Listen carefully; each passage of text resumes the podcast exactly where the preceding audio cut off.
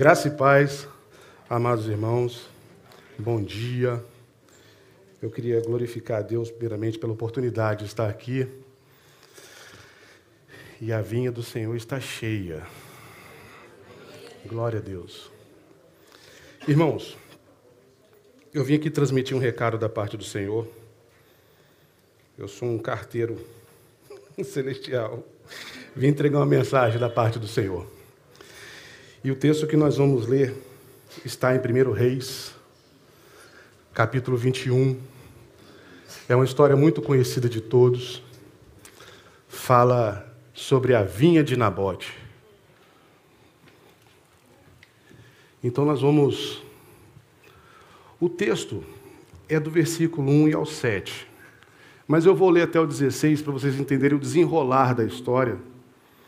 E eu estimula vocês depois fazerem essa leitura em casa, para conhecer melhor a história.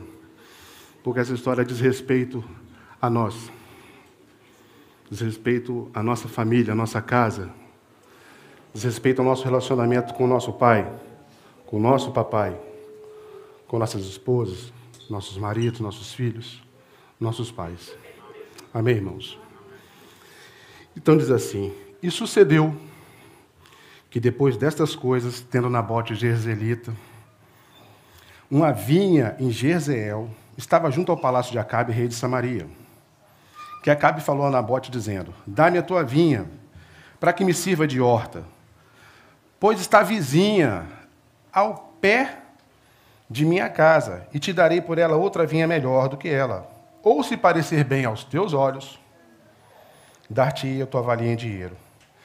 Porém, Nabote disse a Acabe: Guarda-me o Senhor de que eu dei herança dos meus pais. Então Acabe veio desgostoso, indignado à sua casa por causa da palavra de que Nabote, o jezreelita, lhe tinha falado: Não te darei a herança dos meus pais, e deitou-se na sua cama e, e voltou o rosto e não comeu pão. Porém, vindo a ele Jezabel, sua mulher, lhe disse: Que há que está tão desgostoso o teu espírito e não comes pão? E ele lhe disse: Porque falei a Nabote, o jezreelita, ele disse: Dá-me a tua vinha por dinheiro. Ou se te apraz, ou se for melhor, te darei a vinha, te darei outra vinha em seu lugar. Porém, ele disse: Não te darei a minha vinha. Então Jezabel, sua mulher, lhe disse: Governas tu agora no reino de Israel? Levanta-te, come pão, e alegra o teu coração, e eu te darei a vinha de Nabote, o jezreelita. Amém, meus amados? Os irmãos podem se assentar.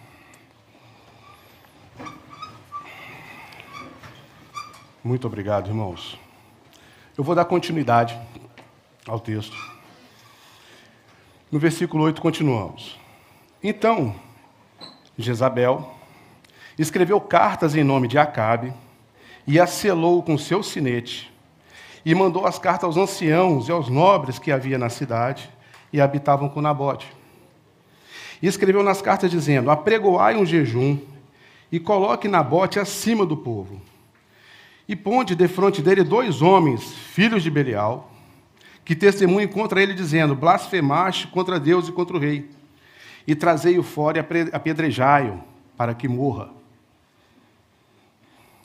E os homens da sua cidade, os anciãos e os nobres que habitavam na sua cidade, fizeram como Jezabel lhes ordenara, conforme estava escrito nas cartas que lhe mandaram. E apregoaram um jejum e puseram Nabote acima do povo então vieram dois homens, filhos de Belial, e puseram-se de frente dele. E os homens, filhos de Belial, testemunharam contra ele, contra Nabote, perante o povo, dizendo: Nabote blasfemou contra Deus e contra o rei. E o levaram para fora da cidade. E o apedrejaram com pedras e morreu. Então enviaram Jezabel, dizendo: Nabote foi apedrejado e morreu. E sucedeu que, ouvindo Jezabel que fora apedrejado Nabote e morrera, disse Jezabel a Acabe: Levanta-te e possui a vinha de Nabote, o jezreelita, o qual ele recusou dar por dinheiro, porque Nabote não vive, mas é morto. E sucedeu que, ouvindo Acabe, que já Nabote era morto, Acabe se levantou para descer para a vinha de Nabote, o jezreelita, para possuir. Essa é a palavra do Senhor para nós. Então, meus amados irmãos, Existem três árvores que são a representação de Cristo na Bíblia. tem a figueira, porque está desde o início, desde o Éden. Adão e Eva se vestiram com folhas de figueira quando pegaram. Existe a oliveira, que as cartas no livro de nos evangelhos, Jesus fala, olha, vocês que eram zambujeiros bravos, ou eram figueira brava, foram enxertadas na oliveira verdadeira. E agora vocês são participantes da seiva e da raiz. Jesus se apresenta como a oliveira verdadeira. E Jesus também se apresenta como a vinha. Em João ele fala: Eu sou a videira verdadeira e o meu pai é o lavrador. Se ele falou que ele é a videira verdadeira, é porque existe uma videira que não é verdadeira. Amém? Glória a Deus, irmãos. Então vamos lá. Sucedeu que depois dessas coisas, essa foi a proposta de Acabe para Nabote. E falou Nabote dizendo: Dá-me a tua vinha Acabe fala, Nabote fala com Acabe, olha, eu não posso te dar minha vinha, porque essa vinha é uma herança. Eu herdei dos meus pais. E vocês vão entender por quê que Nabote falou isso. Então é assim. O nome Jezreel, que era o nome da cidade onde essa vinha estava plantada, quer dizer semeada por Deus, ou seja, plantada por Deus. Então vocês veem que existe um contexto profético por trás de toda essa história que nós estamos contando aqui. Quando Nabote ele faz uma proposta, quando Acabe faz uma proposta a Nabote, fala: "Dá-me a tua vinha", ele está querendo fazer com que Nabote abra mão daquilo que foi uma, um presente de Deus para a vida dele, aquilo que foi uma bênção, aquilo que foi uma herança. O nosso rei Davi, o rei Davi. Só um minutinho, irmãos. O nosso rei Davi, o rei Davi era um homem de muitas posses. E ele escreveu bem assim no Salmo 16.2. Capítulo 16, versículo 2.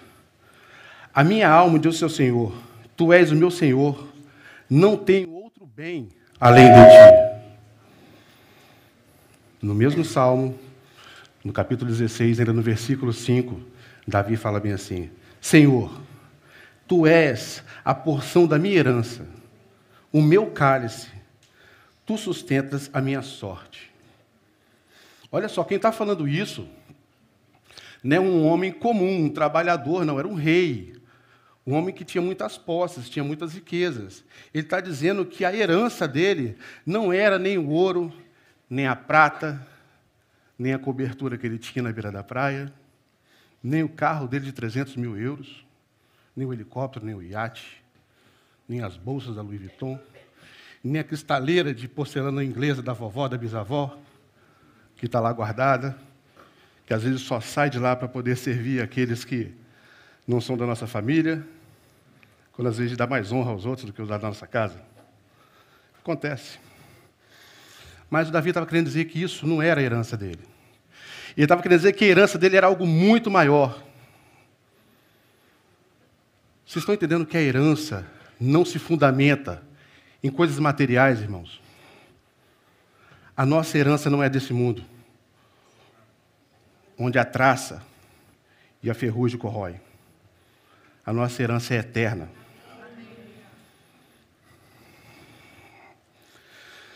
João, capítulo 15, versículo 1. Aqui, Davi está falando acerca daquilo que ele fala acerca de Jesus, acerca de Deus na vida dele. Deus é a nossa herança. Jesus é a nossa herança. Ele é a nossa porção. O Senhor é a nossa herança. Jesus se apresenta no capítulo 15 de João e fala: Eu sou a videira verdadeira. Essa vinha sou eu. E meu pai é o lavrador.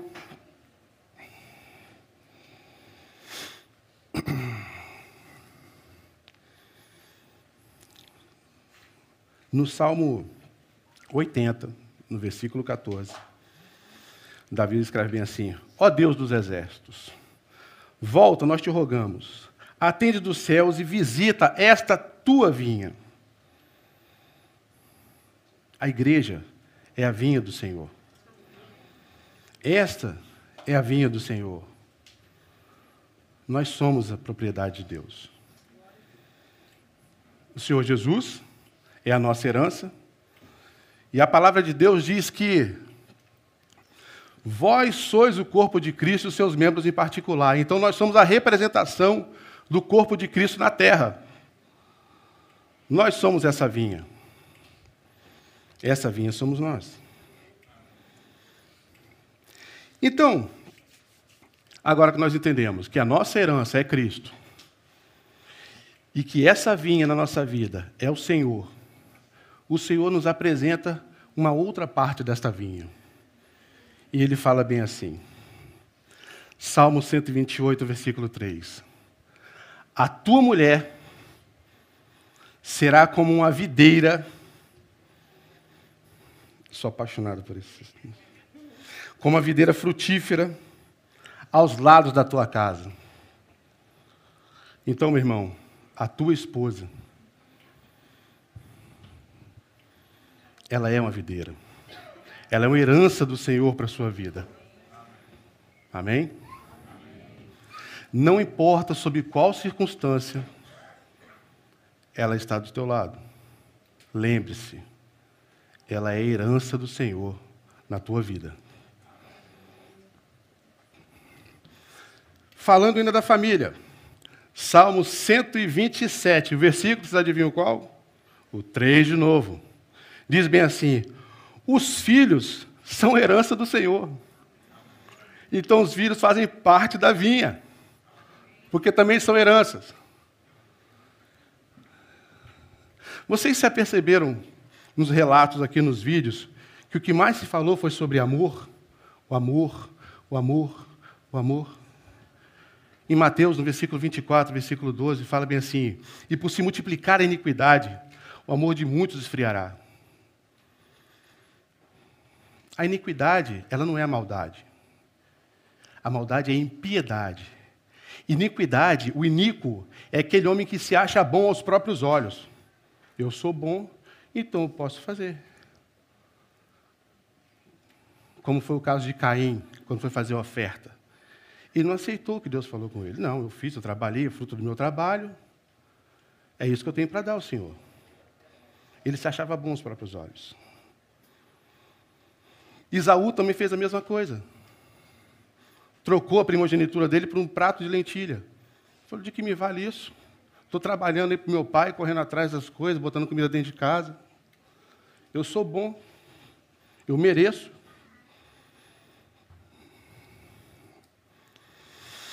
Então os filhos são herança do Senhor e o fruto do vento o seu galardão. Deus, meus amados, não tem promessa de casamento de constituição de família para ninguém. Isso não está na Bíblia, isso não existe. Deus tem lá a promessa de família. A promessa de Deus é para a família. Abraão, em ti serão benditas todas as famílias da terra. Glória a Deus, irmãos. Amém. Todas as famílias da terra. Todas. Não são aquelas que congregam na, no A, no B, que têm a profissão A, B ou C, que ganha X, Y ou Z. Não. Todas as famílias da terra serão abençoadas em ti, Abraão. Gênesis capítulo 12, versículo 3. Então vamos começar. Nós temos aqui quatro personagens distintos. Nós temos aqui Acabe, Nabote, Jezabel, e temos aqui as pessoas que foram levantadas para poder acusarem injustamente Nabote. E existe um quinto personagem que nós vamos falar daqui a pouco. Mais à frente. Dá-me a tua vinha, porque está ao pé da minha casa. Eu, irmãos, quando eu li isso, eu imaginei o seguinte: Acabe chegando lá na frente, no palácio dele, se lá na cobertura, olhando, viu aquela vinha verdinha, aquelas flores, as folhas brilhosas, cheia de flor, exalando aquele cheiro maravilhoso de uvas. Ele pensou: nossa, como eu queria isso para mim.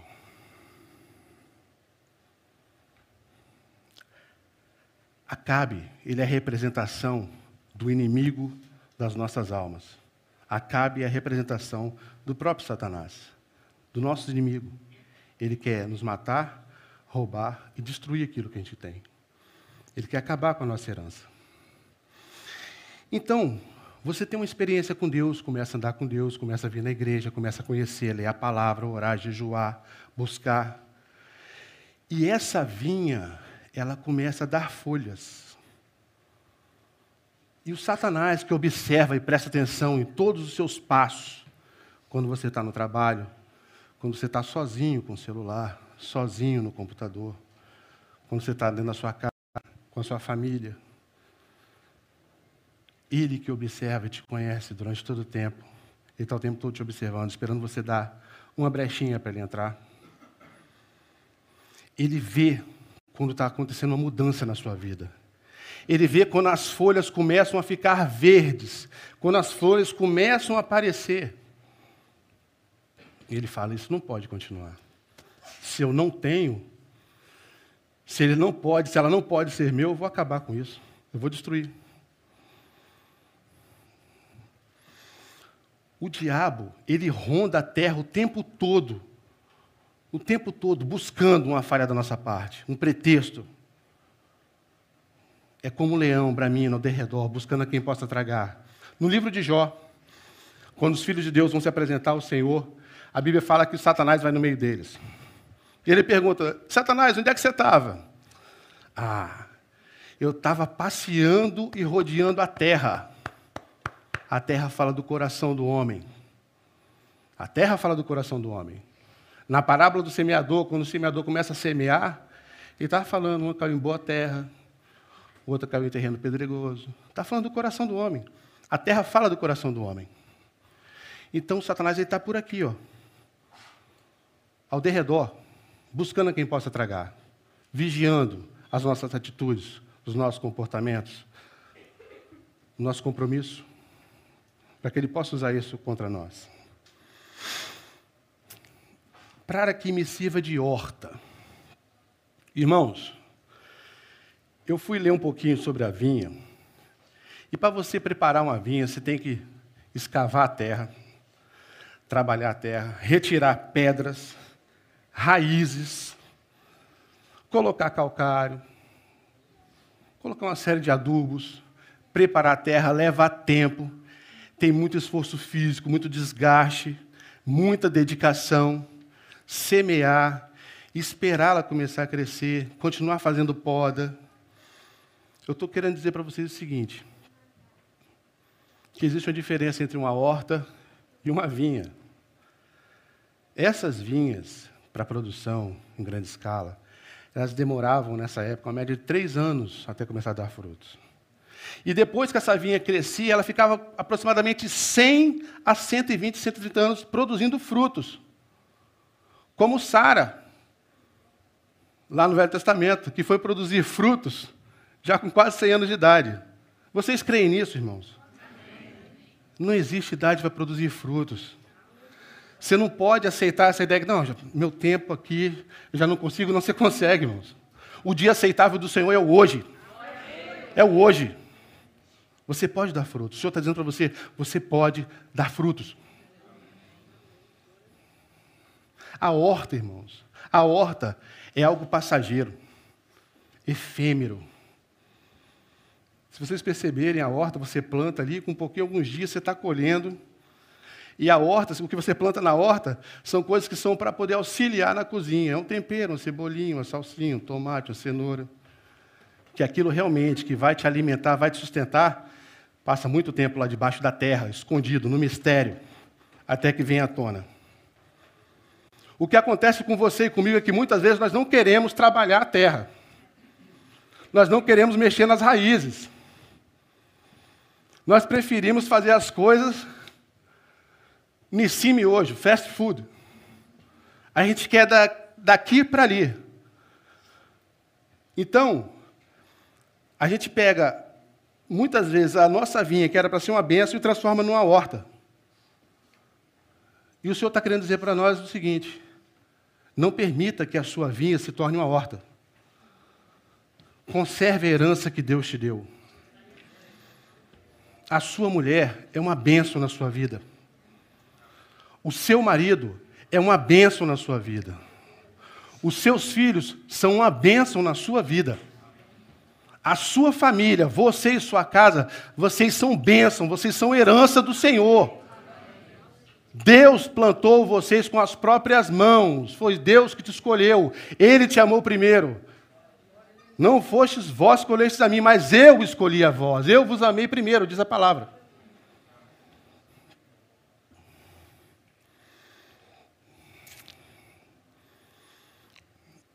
Muitas vezes, eu passei por isso, e teve um momento que eu precisei ir mexer na minha vinha. A minha vinha já estava se tornando parte dela. O Senhor, quando Ele nos dá a vinha, nos dá ela pronta, tá, irmão? A gente que começa a dilapidar, se a gente não cuida. Deus me deu uma via pronta, e com o tempo eu comecei a plantar cebolinha, salsinha, e fui plantando, e fui plantando, e fui plantando, e fui plantando. E quando eu acordei, que eu atentei, eu estava mergulhado na pornografia na internet. Porque era o caminho mais curto. Porque a horta estava me satisfazendo. Eu tinha raízes profundas na minha terra, da minha vinha, que eu precisava remover, mas eu não queria mexer. E muitas vezes nós não queremos mexer nas raízes, lá do começo do casamento, aquela palavra dura, aquele comportamento que feriu, que machucou, aquela relação com o pai, com a mãe, que está ferida, está afetada, aquela raiz de amargura que está lá dentro. Eu não quero tirar, eu não quero mexer. Meu irmão, se você não mexer, você vai perder sua vinha. Deus, Ele quer conservar sua herança. Não tenha medo de trabalhar a terra. Não tenha medo de revolver as pedras. Não tenha medo de cavar profundamente para poder tirar a raiz que está enterrada no seu coração, irmão. Não perca esse tempo. Não permita que as condições dos nossos dias de hoje façam que você deixe de tratar da sua vinha. Ah, mas você não sabe o marido que eu tenho. Não fui eu que escolhi ele. Tenho certeza. Agora trabalha a vinha. Acabe era um homem de descendência real, era judeu, e ele casou com uma mulher fenícia, que era Jezabel. Não era nem da tribo dele. A palavra de Deus orientava para que os filhos de Israel só se casassem com quem fosse da tribo de Israel. O que acontece nos dias de hoje é que os jovens falam bem assim: ah, ah mas tem um, um gatinho lá na faculdade. Gatinho, gatinho é um bicho que não gosta de trabalhar. Fico assustado com os gatinhos. Nossa, mas ela é uma gatinha. Hum. Ela é, crist... é cristão, meu querido? Não, mas eu estou evangelizando. Eu vou trazer para Cristo. Tem um irmão nosso no passado que entrou nessa aí. O nome dele era Sansão. Lembra, né? Irmão nosso. Está lá. Foi cumprir o propósito dele cego, mas cumpriu. Porque eu vou falar uma coisa para vocês. O seu propósito que Deus tem para a sua vida, você vai cumprir antes de morrer. Você vai cumprir. Então, irmãos, cuide da vinha, para que você possa usufruir dos benefícios dela. Para que você não chegue no fim dos seus dias e você já não esteja mais vendo como Sansão, que ficou cego, que se entregou às delícias desse mundo. Lá em Hebreus, o autor, que eu, eu, eu particularmente, eu acredito que seja Paulo, ele fala assim: Não sejas profano, como foi Esaú, que trocou a benção da primogenitura por um prato de lentilha. Irmão, o prato de lentilha fala daquilo que é efêmero, que é passageiro. Jovem, não se envolvam em relações que são efêmeras. Seja primeiro completo em Cristo encontre uma pessoa que também seja completa em Cristo, para cumprir um propósito junto com você. Você não precisa de ninguém para completar você. Você já é completo em Cristo. Você precisa de alguém para caminhar com você, para trabalhar na vinha com você, para plantar, para semear, para escavar, para tirar as raízes, para tratar. Porque o seu marido entrou na sua vida para tratar a sua alma, sua esposa entrou na sua vida para tratar a sua alma, os seus filhos nasceram para tratarem a sua alma. Se você não crê nisso, irmão, creia. Porque eles são herança do Senhor. Os nossos filhos não são nossos. Eles pertencem a Deus. Eles são herança do Senhor. Ah, mas meu filho educa do meu jeito. Como? Se você não é pai e mãe dele. Tem que perguntar ao pai dele. Como é que eu tenho que cuidar? Não foi assim? Quando a mãe de Sansão estava grávida, que o menino nasceu, a primeira coisa que o pai fez falou assim: Senhor, como é que é o modo de criar do menino aí? Ó, não vai beber vinho, não vai cortar cabelo, não vai comer comida ofertada a ídolos. E o Senhor foi determinando. O que é melhor para o seu filho não é você que define, é Deus. Ó, joelho. Senhor, o que você quer para minha família? Não é você que define. Meu filho vai ser médico. Se o Senhor tiver para ele que ele seja um desenhista, um engenheiro, vai ser um médico frustrado, cheio de dinheiro, frustrado, enterrado na depressão, porque ele não vai produzir fruto. Porque ele era para ser uma vinha e você transformou ele num pé de banana, numa laranjeira, seja lá qualquer coisa que seja. Mas não vai cumprir o propósito dele. Existem pessoas que estão infelizes porque ainda não entenderam que ela está querendo cumprir um propósito que ainda não é o dela.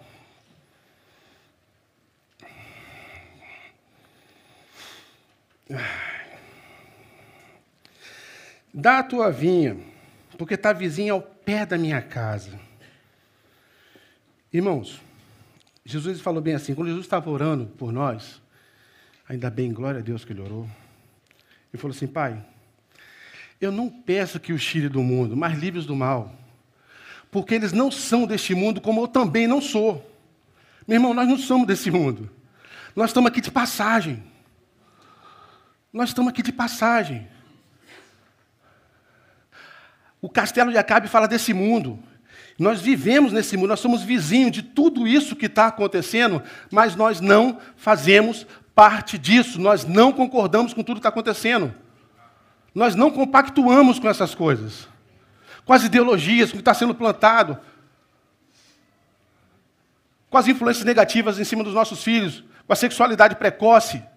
Nós não compactuamos com isso. Nós não compactuamos.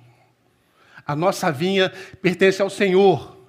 Não é o homem, não é o Estado que vai ditar a forma como eu vou educar o meu filho, como eu vou ensinar o meu filho os caminhos da eternidade. Amém, amados? Glória a Deus.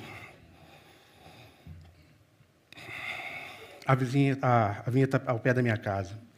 E te darei por ela outra melhor. É interessante que, durante muito tempo no Brasil, existia uma emissora de televisão que ela fazia novelas e quem é o público maior das novelas eram as mulheres. Nas novelas, nos programas, apresentava o marido perfeito. Galã, bonitão, cheirosão, carrão, bem-sucedido, o dente branquinho, sempre arrumadinho.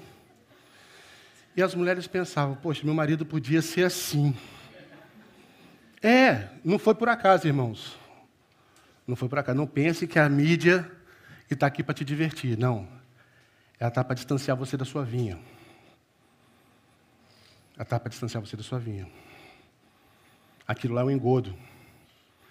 Aí, eles entenderam assim: hum, se a gente começar a botar umas mulheres lá também, sem roupa, com pouca roupa, então, os homens tchum, viraram noveleiro.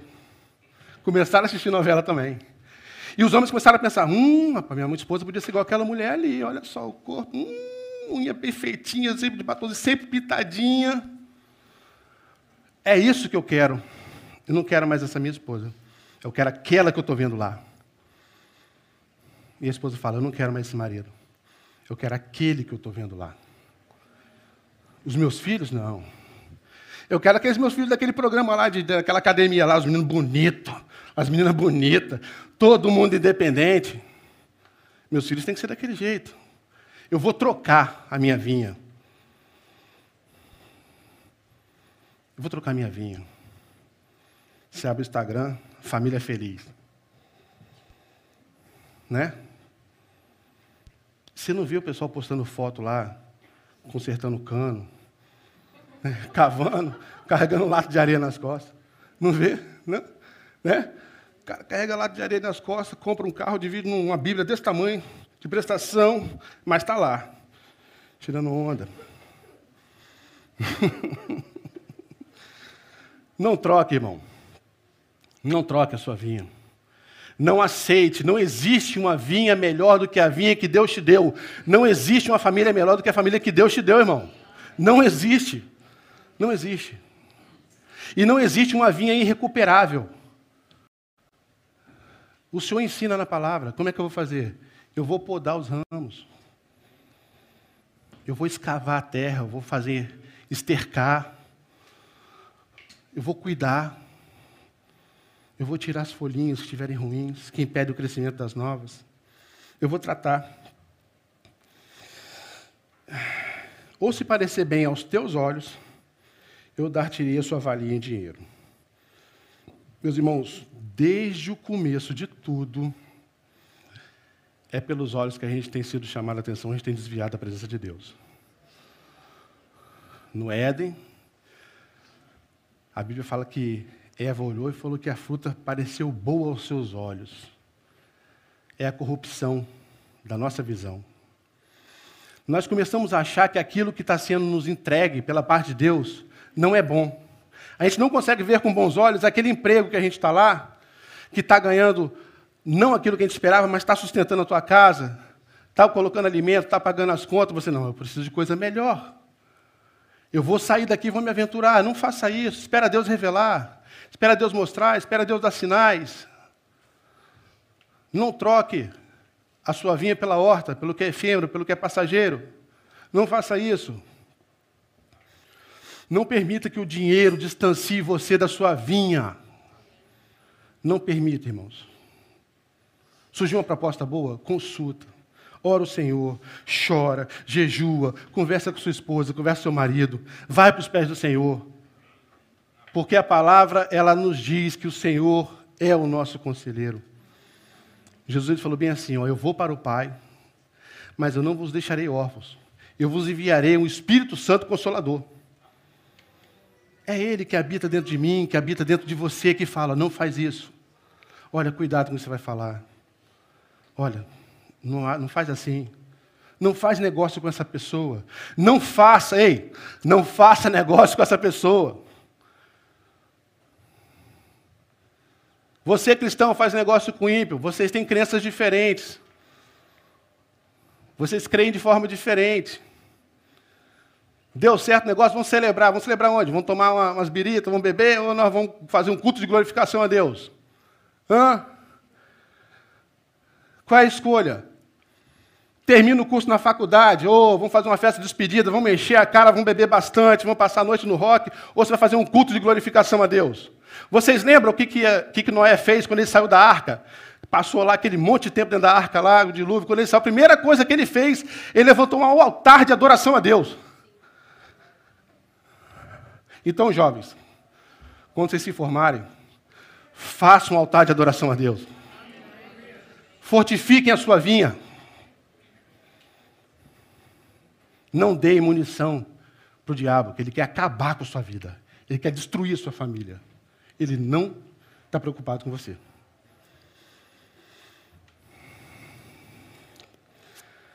Porém, Nabote disse a Acabe: Guarda-me, Senhor, de que eu dê a herança dos meus pais. Meus amados, em Levíticos, capítulo 25, versículo 24, tem um texto, eu não sei se eu passei para os irmãos isso mas eu vou ler para vocês aqui. Levíticos é o terceiro livro. Levítico foi escrito num período de dois meses, entre a fundação do, do templo e a saída do povo. Levíticos 25, vamos lá. Eu preciso ler isso aqui. Hum, hum, hum.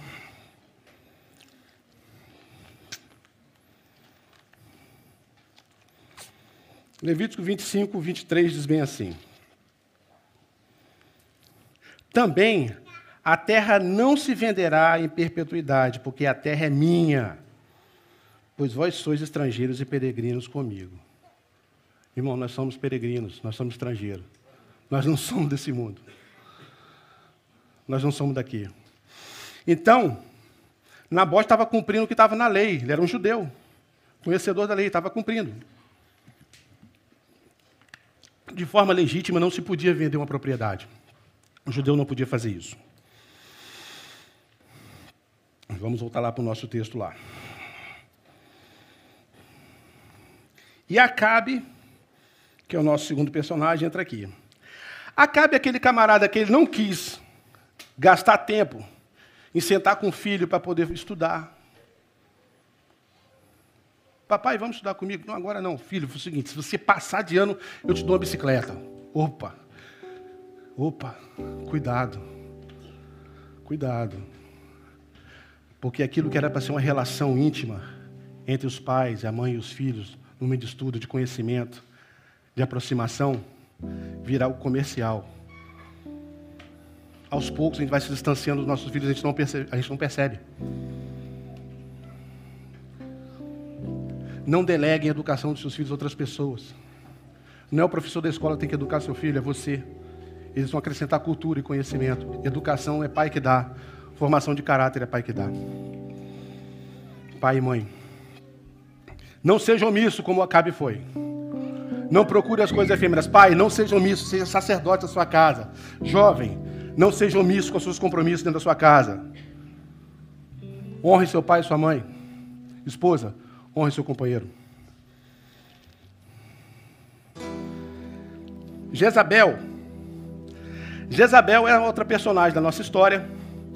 Jezabel era uma princesa fenícia da cidade de Tiro. Depois, se os irmãos quiserem observar, vocês vão ver que existe uma profecia no livro de Ezequiel, capítulo 28, falando acerca de Satanás, que se refere ao rei de Tiro. É de lá que ela era, dessa cidade. Gente boa. Essa mulher introduziu o culto pagão em Israel. E Acabe foi na água dela. Porque o espírito de Jezabel, ele, ele faz as coisas através de manipulação. Ele vai manipulando as coisas. Joga uma conversinha aqui, outra conversinha ali. É assim que o espírito de Jezabel vai operando dentro dos lares, dentro das casas, nas famílias. Meu irmão, o espírito de Jezabel só vai se levantar dentro da sua vinha se você se comportar como Acabe. Se você for omisso. Se você não assumir suas responsabilidades. Se você não honrar a sua esposa, se você não amar a sua esposa você não amar, não cuidar dos seus filhos, não transferir responsabilidade que é sua para sua esposa, você, mãe, você, esposa, você, mulher, não transfira a responsabilidade que é sua para o seu marido. Cada um cumpre o seu papel. Não vamos ser omissos. Não vamos esconder nada. Olha, não precisa contar para o seu pai isso não. Seu pai não precisa saber disso não. Segredo meu e seu, só nosso. Você, filhinho, mamãe, nossa, fala para papai manipulação. Não caiam nisso, irmãos. Não entre nisso. Jezabel está entrando. Jezabel está entrando nos lares. Existe um personagem aqui que são os dois que acusaram falsamente. Vai haver pessoas próximas de você que vão acusar. Nós vamos ser traídos, isso é normal. O filho do homem também foi traído. É normal que nós também sejamos. Isso vai acontecer. Mas creia, o Espírito Santo vai te sustentar. O Espírito Santo vai te sustentar. Porque quando você é traído, o seu caráter é tratado. Você é humilhado. E não tem como ser humilde se você não for humilhado. E os humildes serão exaltados. Amém? Glória a Deus, irmãos. É isso. E agora tem aqui os personagens que não aparecem ali. Segundo Reis, capítulo 9, fala bem assim: eu vi o sangue de Nabote e dos seus filhos na praça. Naquela época, irmãos, quando se apedrejava, não se apedrejava só o pecador, não. Apedrejava a esposa, os filhos, apedrejava todo mundo. Matava todo mundo. Você não pode permitir que os seus filhos, que sua esposa, seu marido sejam apedrejados, morram espiritualmente por causa das suas omissões. Não façam isso, irmãos. As nossas escolhas erradas comprometem a nossa família, comprometem a nossa vinha. Não permita que isso aconteça. Ele foi acusado injustamente, criaram uma mentira, a mesma mentira que inventaram para crucificar Jesus, a mesma mentira que inventaram para apedrejar Estevão, foi a mesma. Blasfêmia contra Deus. Irmãos, o que o Senhor está falando para mim e para você hoje é o seguinte: esteja disposto a morrer pela sua vinha. Esteja disposto a morrer para suas vontades, para os seus desejos pessoais, para a sua individualidade. Esteja disposto a morrer para aquilo que é o teu propósito, para poder cumprir na vida da sua esposa, dos seus filhos, do seu marido, do seu pai, da sua mãe, o propósito que Deus tem para a sua vida e para a vida deles. Você é vinha. Você é vinha. Você é vinha. Você é vinha. Irmão, você é vinha. Nós somos vinha.